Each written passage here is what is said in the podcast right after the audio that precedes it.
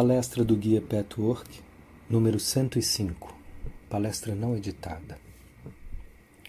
O relacionamento dos homens com Deus nos vários estágios do seu ciclo de desenvolvimento. Saudações, queridos amigos. Deus abençoe a todos. Abençoada seja essa hora. Abençoados sejam seus esforços. Abençoado seja o seu trabalho. Antes de começar a palestra dessa noite, gostaria de apresentar nosso agradecimento do mundo do espírito a todos os meus amigos que trabalham nesse caminho de autoconhecimento. Pois isto é, na verdade, algo que merece agradecimentos. Nada no mundo é tão proveitoso quanto cada pequeno passo que cada pessoa dá em direção ao maior autoconhecimento. Nada pode ajudar tanto a eliminar o sofrimento e a confusão quanto os esforços de cada um nessa direção.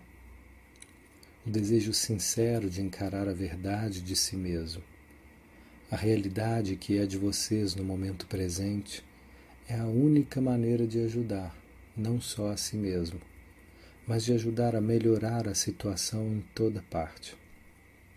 Nenhuma outra coisa pode eliminar a luta. Todos vocês fizeram progressos a esse respeito no ano passado. Cada um de vocês ganhou um pouco mais de compreensão sobre si mesmo. Todos vocês, alguns mais, outros menos, estão um pouco mais capazes de se verem como realmente são Talvez ainda não inteiramente, isso é verdade, mas com certeza mais que há um ano. Portanto, foi um ano proveitoso, mais do que vocês podem imaginar. Acreditamos que depois dessa breve interrupção de nossas atividades, o próximo ano trará ainda mais progresso nessa direção. A capacidade de se enxergarem como realmente são. Quando falo em progresso, quero dizer a eliminação daquilo que impede de ver o que existe, e não a fuga do que existe, com base na falsa ideia de que o progresso espiritual é tentar ser aquilo que vocês ainda não podem ser. Na vida cotidiana, vocês têm muitas possibilidades de se verem como são de comprovarem o que realmente sentem em vez daquilo que procuram sentir. Todos vocês precisam procurar sempre ficar atentos para a realidade do que são, para cultivar a consciência. Depois desse ano tão proveitoso, espera-se que a maioria de vocês, meus amigos, depois de talvez superarem uma defesa aqui, uma resistência ali, vão penetrar mais fundo nos níveis emocionais, de modo a se tornarem cientes, primeiro, da existência desses níveis, depois da importância deles. Esse maior entendimento vai libertar vocês cada vez mais, depois que ficar claro que o medo inicial não tem razão de ser. Vocês não podem permitir que esse medo os detenha mas é preciso enfrentá-lo, examiná-lo, entendê-lo em vez de reprimi-lo e depois aceitá-lo. E agora, meus amigos, vamos passar para o assunto dessa noite. Gostaria de discutir a relação do homem com Deus no ciclo do desenvolvimento, nas diversas etapas do ciclo que o homem atravessa. Na última palestra, falei sobre o estado de ser sem consciência, como o primeiro estágio do grande ciclo. O homem primitivo, durante as suas primeiras encarnações, ainda está próximo desse estado de ser sem consciência. Ele vive a cada dia cuidando de suas necessidades imediatas. A mente ainda não está desenvolvida e, portanto, não está equipada para fazer perguntas, duvidar, pensar, discriminar.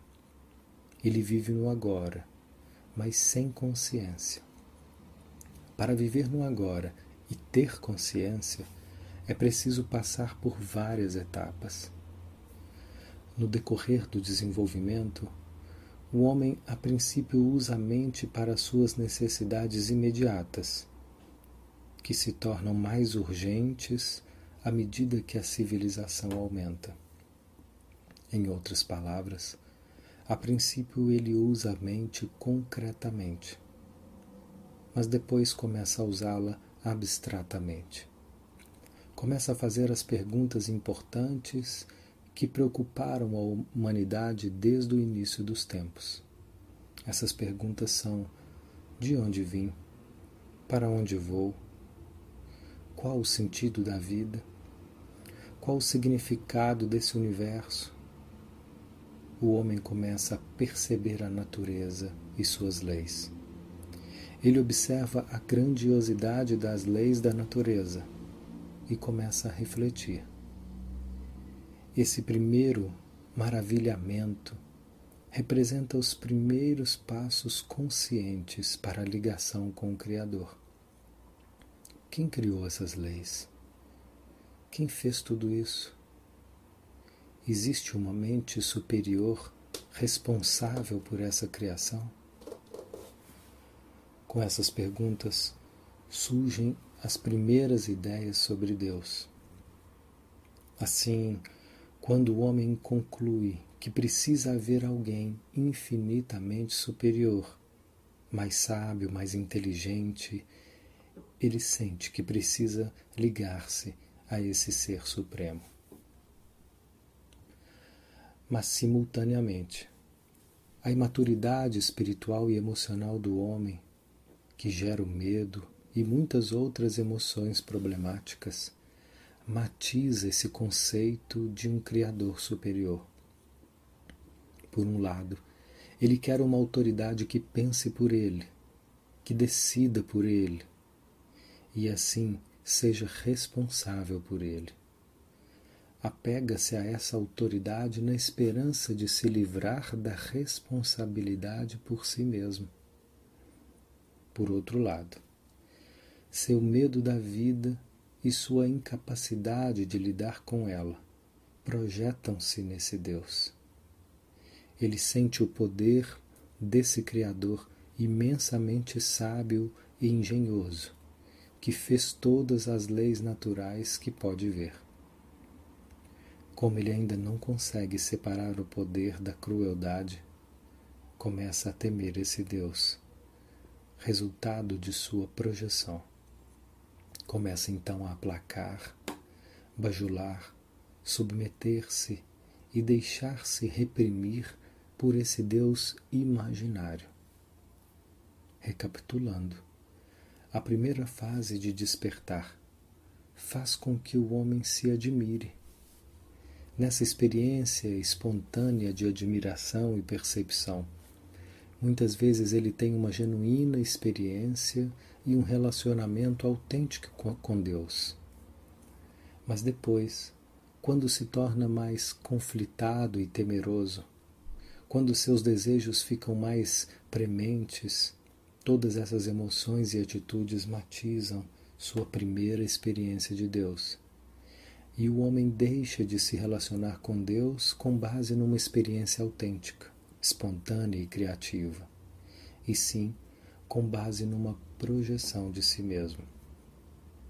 Quanto mais a mente se desenvolve num só sentido, sem ser usada para solucionar os problemas e conflitos que ficam ocultos na consciência, mais falso se torna esse relacionamento com Deus.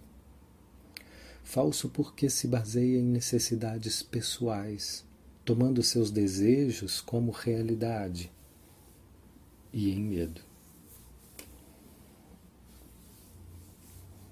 Quanto mais isso perdura, mais falso se torna o conceito de Deus, consciente ou inconscientemente. No fim, acaba sendo uma superstição com menos verdade e mais dogma. Quando isso acontece incessantemente, O homem chega a um ponto, depois que sua autêntica experiência e percepção inicial se transforma em superstição, em que Deus se torna uma farsa, onde ele já não pode continuar nessa tendência. Sua inteligência, que nesse meio tempo aumentou, o impede de continuar indefinidamente nesse caminho. A inteligência então diz: não é possível que exista um Pai que conduza a nossa vida. Isso cabe a nós. É nossa responsabilidade. Temos livre-arbítrio e tem início a reação. E então muitas vezes o homem se volta para o outro extremo e se torna ateu. O ateísmo existe de dois modos: a absoluta falta de consciência e percepção da vida, da natureza, das suas leis e da importância da criação. 2. Reação à imagem supersticiosa de Deus e a autoprojeção do homem, negando a responsabilidade por si mesmo. Esse último tipo de ateísmo, por mais errôneo que seja, indica um estado de desenvolvimento superior, mais superior do que uma crença em Deus uma crença equivocada que derive principalmente de medo, fuga, escapismo,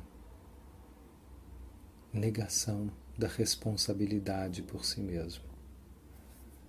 Muitas vezes é um período de transição necessário rumo a uma experiência, a uma relação mais realista e autêntica com Deus. Nessa fase, o homem cultiva a faculdade da maior importância para seu crescimento individual. Isso não significa que eu defenda o ateísmo, como tampouco defendo a crença infantil dependente em Deus. As duas coisas são etapas. Em cada etapa, a alma aprende algo importante. Alguma coisa duradoura e produtiva fica marcada na alma. Até muito depois das camadas superficiais da mente terem abandonado esses dois extremos falsos. Nessa segunda fase de ateísmo, o homem aprende a assumir a responsabilidade por si mesmo. Ele abandona a mão que, segundo seu desejo, conduziria a vida por ele e o absolve das consequências de seus próprios erros. Com isso, ele renuncia à expectativa de ser compensado por obedecer regras. Ao mesmo tempo, o homem se liberta do medo de ser punido. De certa forma, ele se encontra. Mas depois de um determinado ponto dessa fase, já não é mais possível manter o conceito de ateísmo. Quanto mais se leva qualquer pensamento, conceito, fato científico ou filosofia até seu fim, menos é possível manter uma não-verdade ou meia-verdade ou mesmo um estado temporário que num certo período teve uma função saudável. Quando o homem atravessa essas várias fases aqui descritas sucintamente, ele fatalmente chega ao ponto em que usa sua mente para questionar suas próprias motivações, para olhar para si, para dentro de si. Assim ele cultiva a consciência, encarando a realidade interior. Ao fazê-lo, ocorre a liberação de níveis cada vez mais profundos de sua psique. A experiência autêntica de Deus é o resultado inevitável. Essa experiência autêntica de Deus é muito diferente da crença infantil em um Deus que é uma projeção do eu, que a mente criou por medo, fraqueza e o desejo que se quer que seja realidade. O homem já não age porque acha que Deus exige ou espera isso dele. Ele vive no agora. Ele não teme a sua imperfeição.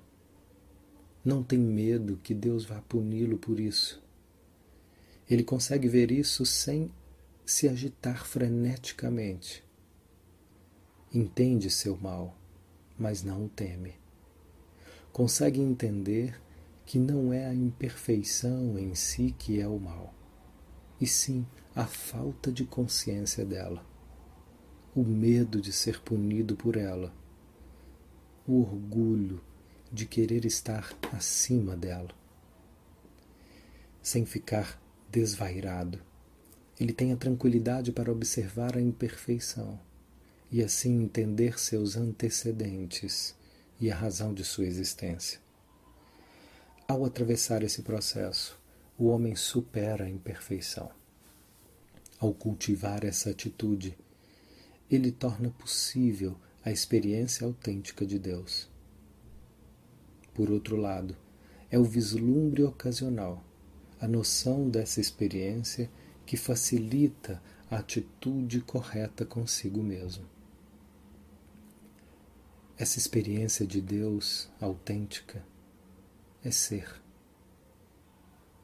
Deus não é percebido como uma ação, punição ou recompensa ou mesmo orientação por determinados caminhos a fim de evitar o esforço do homem. Ele percebe que Deus é. Isso é muito difícil de explicar em palavras, meus amigos, mas só posso falar assim. Vocês não poderão chegar a essa noção de que Deus é se não encararem primeiro o que, que é nesse momento em vocês, por mais imperfeito, falho ou infantil que seja. Seria errôneo supor que cada uma dessas fases que descrevi em linhas gerais ocorre uma sequência bem delineada. Elas se sobrepõem. Nem sempre ocorrem nessa ordem porque a personalidade humana não é constituída de um só nível.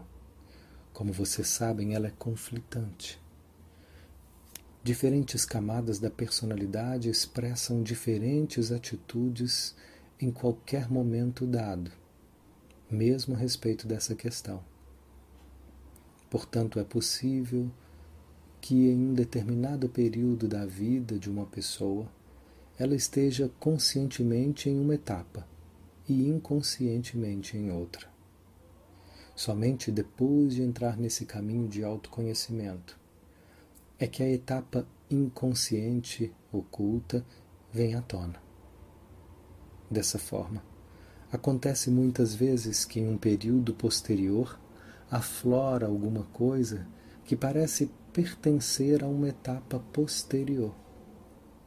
Isso também se deve ao fato de que alguma etapa necessária não foi inteiramente vivida, e sim reprimida em função de influências e pressões exteriores. Portanto, minha descrição é apenas um esforço geral e vago. Tomem cuidado para não julgar a si mesmos ou aos outros de acordo com o que vocês veem. De modo geral, esse é o ciclo que a humanidade atravessa. A autoconsciência acaba necessariamente levando a um estado de ser em consciência. Simultaneamente, passa a existir um novo relacionamento com Deus. Deus é sentido como sendo. Repito, vocês não poderão chegar lá se não viverem primeiramente de modo negativo aquilo que existe agora.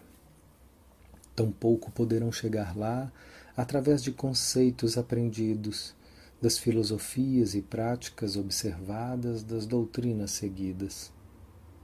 se vocês não estiverem dispostos a viver até o fim, a ser o que são nas confusões atuais, nos erros e na dor, enfrentando e entendendo, jamais poderão ser em Deus.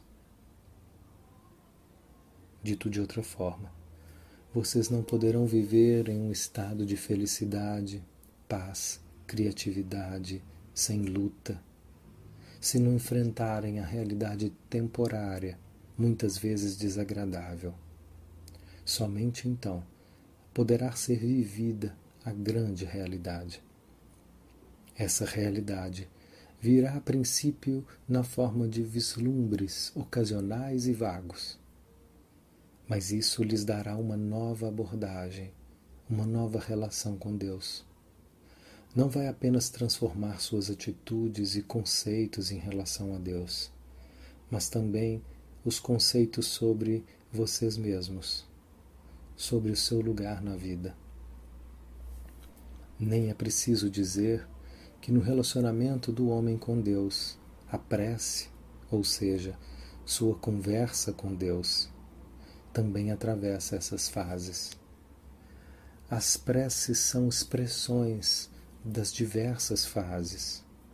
Muitas vezes acontece, como com tudo que existe na Terra, que o homem está de fato interiormente em nova fase, enquanto por fora continua se agarrando a velhos padrões de hábito, padrões que ele adotou numa etapa anterior.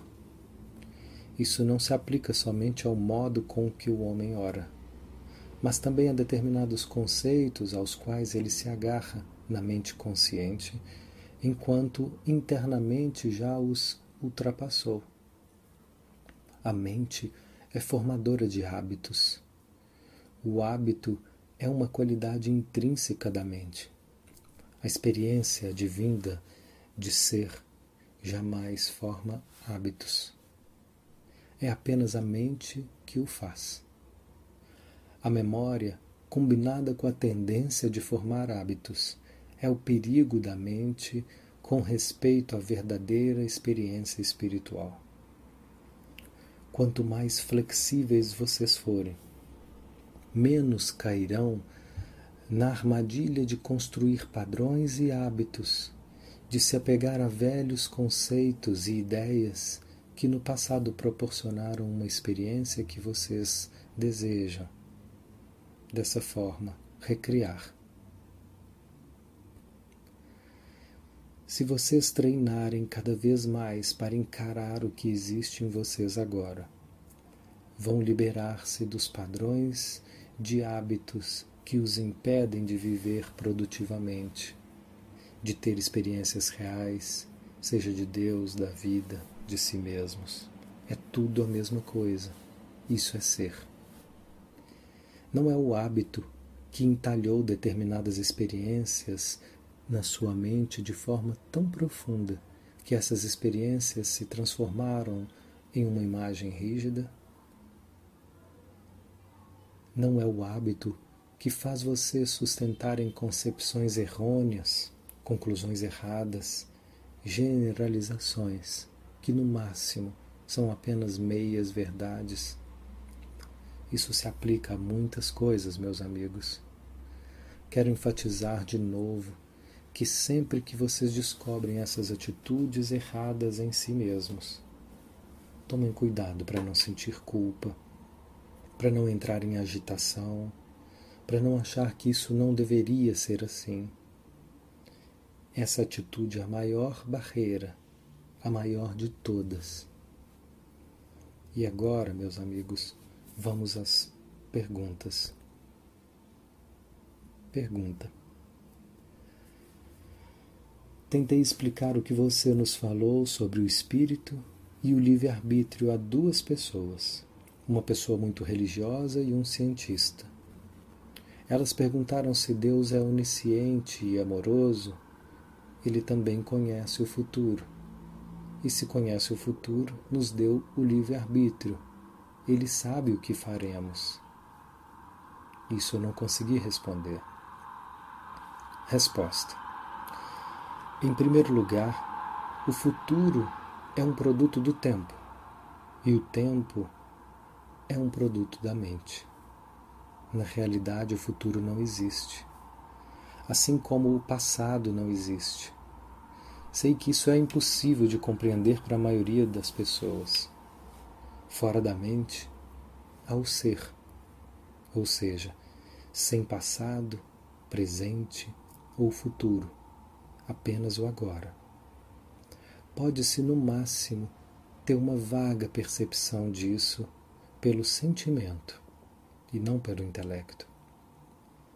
Além disso, essa pergunta decorre da mesma concepção totalmente errônea que descrevi nessa palestra.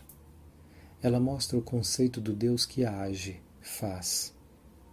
A criação, no verdadeiro sentido, não é uma ação. E certamente não é uma ação presa no tempo. Quando Deus criou o espírito, foi fora do tempo, fora da mente, no estado de ser. Cada espírito é, nesse sentido, semelhante a Deus e cria sua própria vida. Deus não tira nem acrescenta. Tem ainda uma coisa a acrescentar. O homem está totalmente iludido quando acredita que dor e sofrimento são horríveis em si mesmos. Por favor, procure entender o que eu estou dizendo. O medo descomedido do sofrimento é extremamente irrealista e também um produto da mente, um erro. O homem tem medo da dor e do sofrimento principalmente porque acredita que isso nada tem a ver com ele, que isso pode acontecer sem que ele seja o responsável. Em outras palavras, é uma injustiça ou uma coincidência caótica.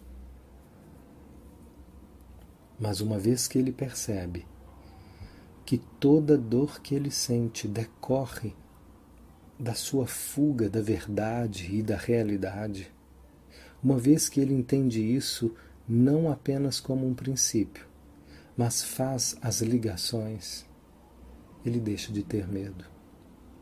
Ele vê a chave muito antes de poder começar a usá-la.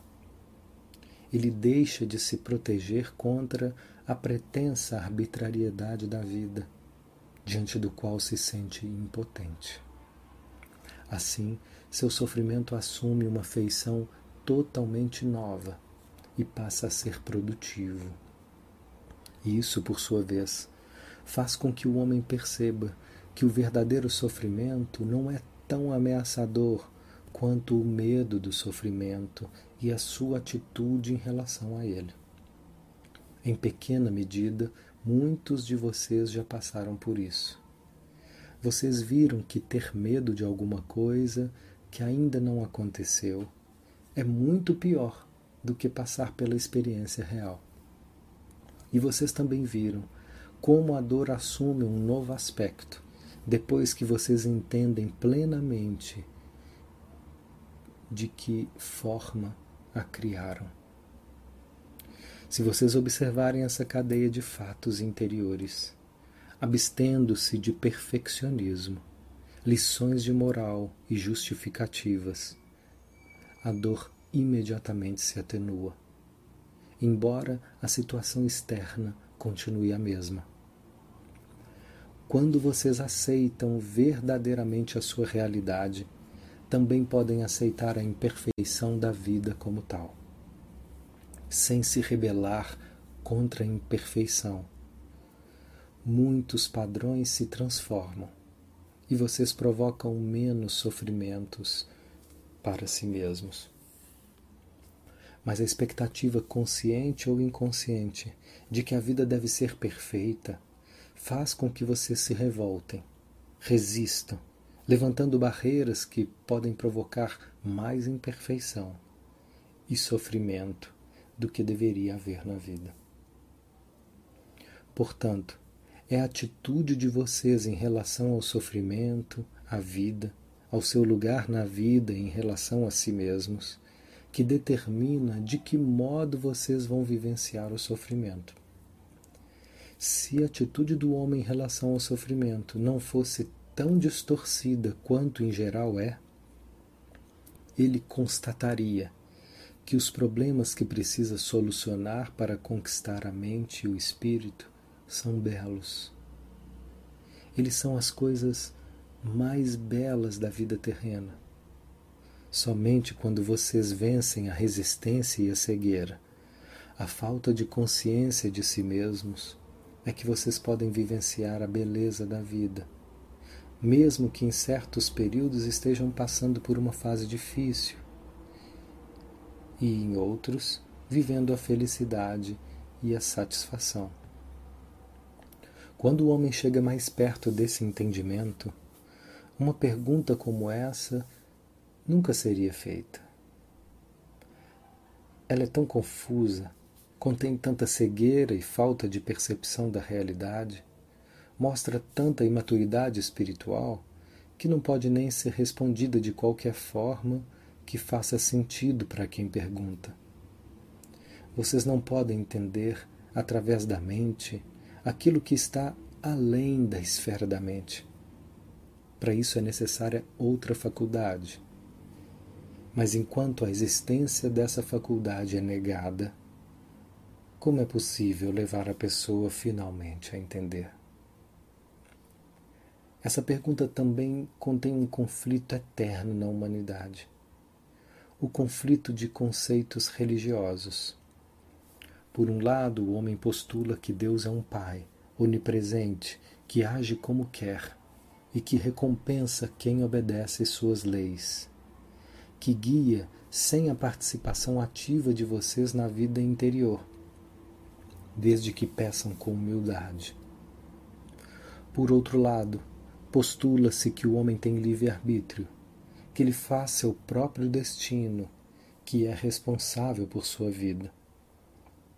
Ao mesmo tempo em que a religião prega esse último ensinamento, ela também coíbe a livre decisão e a responsabilidade por si mesmo, na medida em que força o homem a obedecer determinadas normas. Entre esses dois conceitos, que aparentemente se excluem, o homem fica confuso. A pergunta que você fez é um exemplo típico dessa confusão. Um Criador onipotente e um homem responsável por si mesmo só se excluem mutualmente quando encarados no tempo e a partir da mente quando esse Criador onipotente é visto como alguém que atua como homem no tempo e a partir da mente.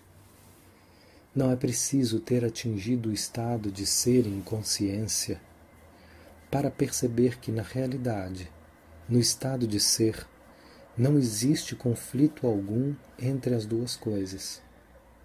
Tudo o que vocês precisam fazer é se olharem sem resistência sem fingirem ser mais do que são, sem lutar para serem mais perfeitos do que são nesse momento. O fato de vocês encararem um aspecto de si mesmos com essa liberdade faz com que naquele momento vocês alcancem o estado de ser e interiormente percebam a verdade de Deus como ser sem contradições do tipo que veio à tona nessa pergunta. E então vocês saberão no íntimo que a total responsabilidade por si mesmo não exclui um ser supremo. A pessoa que não está preparada interiormente não pode entender o que eu estou dizendo agora. Nesse sentido, Gostaria de dizer que pode ocorrer a alguns de vocês, porque razão é que alguns grandes espíritos, incorporados ou desincorporados por meio de médiuns humanos, transmitiram grande sabedoria e, no entanto, seus ensinamentos parecem, na verdade, estimular uma das etapas temporárias que mencionei como uma fase do grande ciclo. Os ensinamentos deles foram adaptados a essa etapa ainda imatura e não para tirar as pessoas dela. Vocês podem perguntar com razão por que isso é assim. A resposta é que cada etapa precisa ser vivida até o fim. Não se pode forçar alguém a pular uma etapa. Caso contrário, alguma coisa não assimilada permanecerá na alma e se manifestará mais tarde. Vamos supor que tivéssemos um grupo de pessoas aqui que não passaram pelo desenvolvimento que vocês tiveram nos últimos anos. O que eu disse agora, por exemplo, sobre o relacionamento com Deus, não faria absolutamente nenhum sentido. Uma pessoa que não tenha sentido, pelo menos até certo ponto, a paz do verdadeiro autoconhecimento, sem se condenar nem se justificar, por mais raramente que isso tenha acontecido com vocês, não pode aprender o significado do estado de ser. Se um grupo estiver, vamos dizer, entre a segunda e a terceira etapa desse grande ciclo, um espírito terá de falar de forma tal que a pessoa entenda. No entanto, ele não mente. Mas para esse grupo é humanamente impossível entender mais.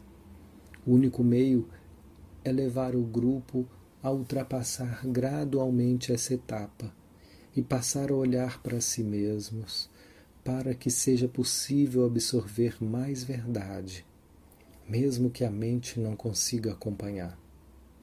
É por isso que pode acontecer muitas vezes que os ajudantes espirituais deste ou de outro mundo pareçam estimular uma fase da qual vocês já saíram. Comentário.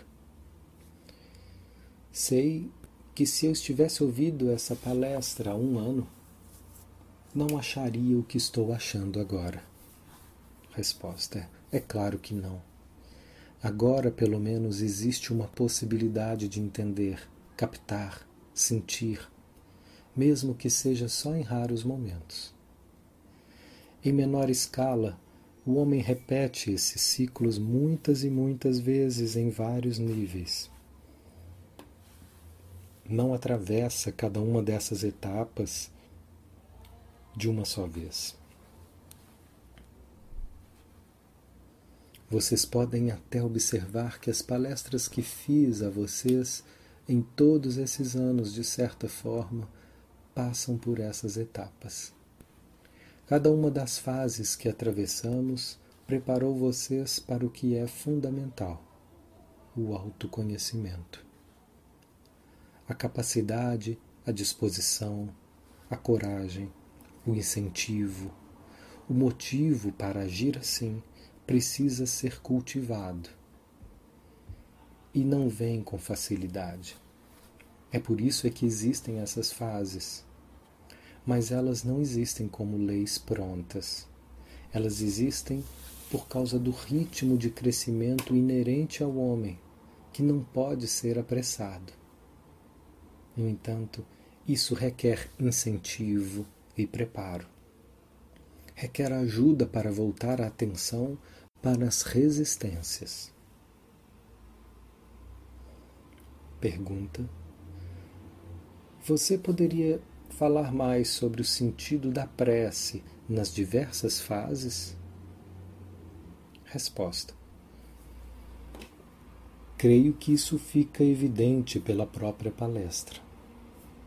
A prece é adaptada à atitude consciente e aos conceitos de qualquer fase. Na primeira fase, quando o homem ainda está quase no estado de ser sem consciência, não existe prece, porque não existe conceito de Deus. Na fase seguinte, quando o homem começa a fazer perguntas e refletir, e essa experiência espontânea de refletir e deixar-se tomar por novas considerações, isso é, em si mesmo, prece. ou meditação. A etapa seguinte pode ser a percepção de uma inteligência suprema.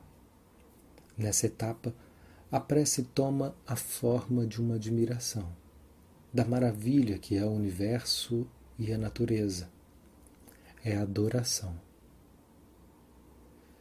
Na fase seguinte, quando a confusão da mente, a imaturidade e a inadequação geram medo, apego, impotência, dependência, quando os desejos mentais e a cobiça e a não aceitação da realidade geram a súplica, a prece se expressa dessa forma.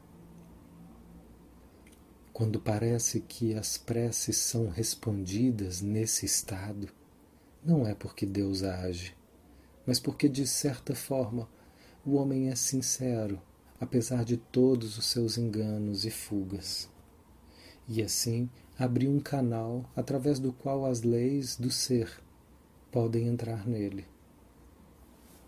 Essa é uma distinção importante que só será percebida numa etapa posterior. Quando o homem percebe sua própria participação no fato da prece ser ou não respondida. Ele perde a sensação de impotência e de arbitrariedade de um Deus caprichoso que é preciso apaziguar por meio de regras impostas e feitas pelo homem. Mas eu também poderia acrescentar que o que muitas vezes parece ser uma prece respondida é a força de uma mente sem conflitos na área específica em que a prece é respondida, pelo menos naquela ocasião. Quando o homem entra no estado de independência, quando ele abandona o Deus imaginário que pune, recompensa e conduz sua vida, quando ele se encontra no estado de ateísmo de negação de qualquer ser superior, naturalmente ele não ora. Pelo menos não no sentido convencional. Ele pode meditar, pode olhar para si mesmo de modo sincero, e isso, como todos vocês a essa altura já sabem, é a melhor prece no sentido verdadeiro da palavra. Mas também pode ser que o homem, no estado de ateísmo, seja completamente irresponsável e deixe de pensar e olhar para si mesmo. Ele pode fugir de si mesmo da mesma forma em que a pessoa que usa Deus como uma fuga de si mesmo. Quando o homem atinge a etapa de busca ativa do autoconhecimento, de olhar para si mesmo como realmente é, ele pode, no começo, ainda estar acostumado à velha prece de implorar ajuda, de pedir a Deus que faça por ele o que costuma costumava evitar fazer. No entanto, apesar desse hábito de prece, ele começa a olhar para si mesmo. Somente depois de atingir níveis mais profundos desse processo, de encarar a si mesmo, é que ele gradual, gradualmente evita o tipo de prece que estava acostumado. Ele pode até passar por uma fase em que absolutamente não ora no sentido comum, mas ele medita. E essa é muitas vezes a melhor prece. Ele medita olhando para suas reais motivações permitindo que seus sentimentos reais aflorem, questionando qual é a razão de ser desses sentimentos. Nesse tipo de atividade, a prece, no velho sentido, se torna cada vez mais sem sentido, mais contraditória. Sua prece é o ato de autoconhecimento e de olhar para si mesmo com verdade. Sua prece é a intenção sincera de enfrentar o que pode ser mais desagradável. É prece, porque contém a atitude de que a verdade, em nome da verdade, é o limiar para amar. Sem verdade e sem amor, não pode haver experiência de Deus.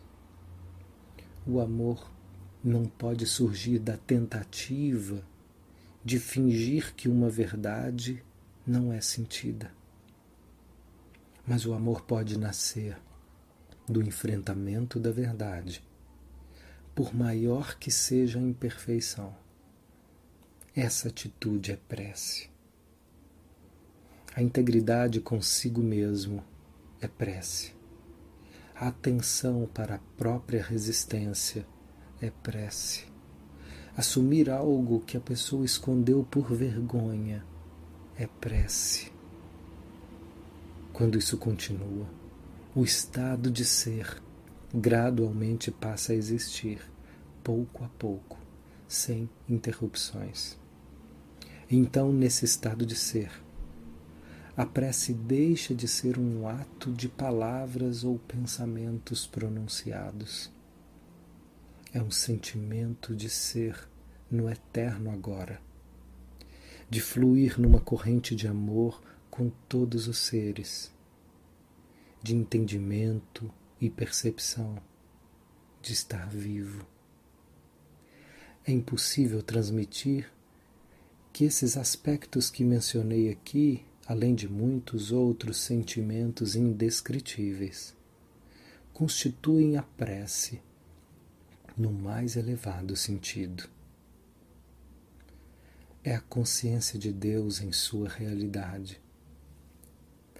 Mas esse tipo de prece não pode ser imitado nem aprendido através de ensinamentos ou práticas ditadas ou disciplinas é o resultado natural da coragem e da humildade de ver a si mesmo totalmente e sem reservas.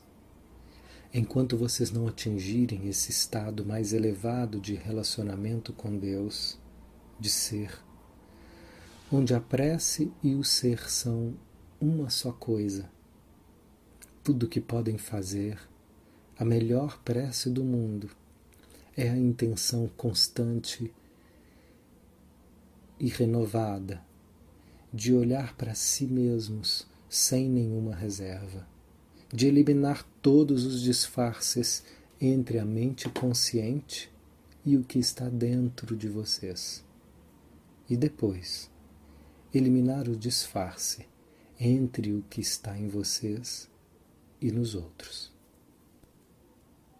Esse é o caminho, meus amigos.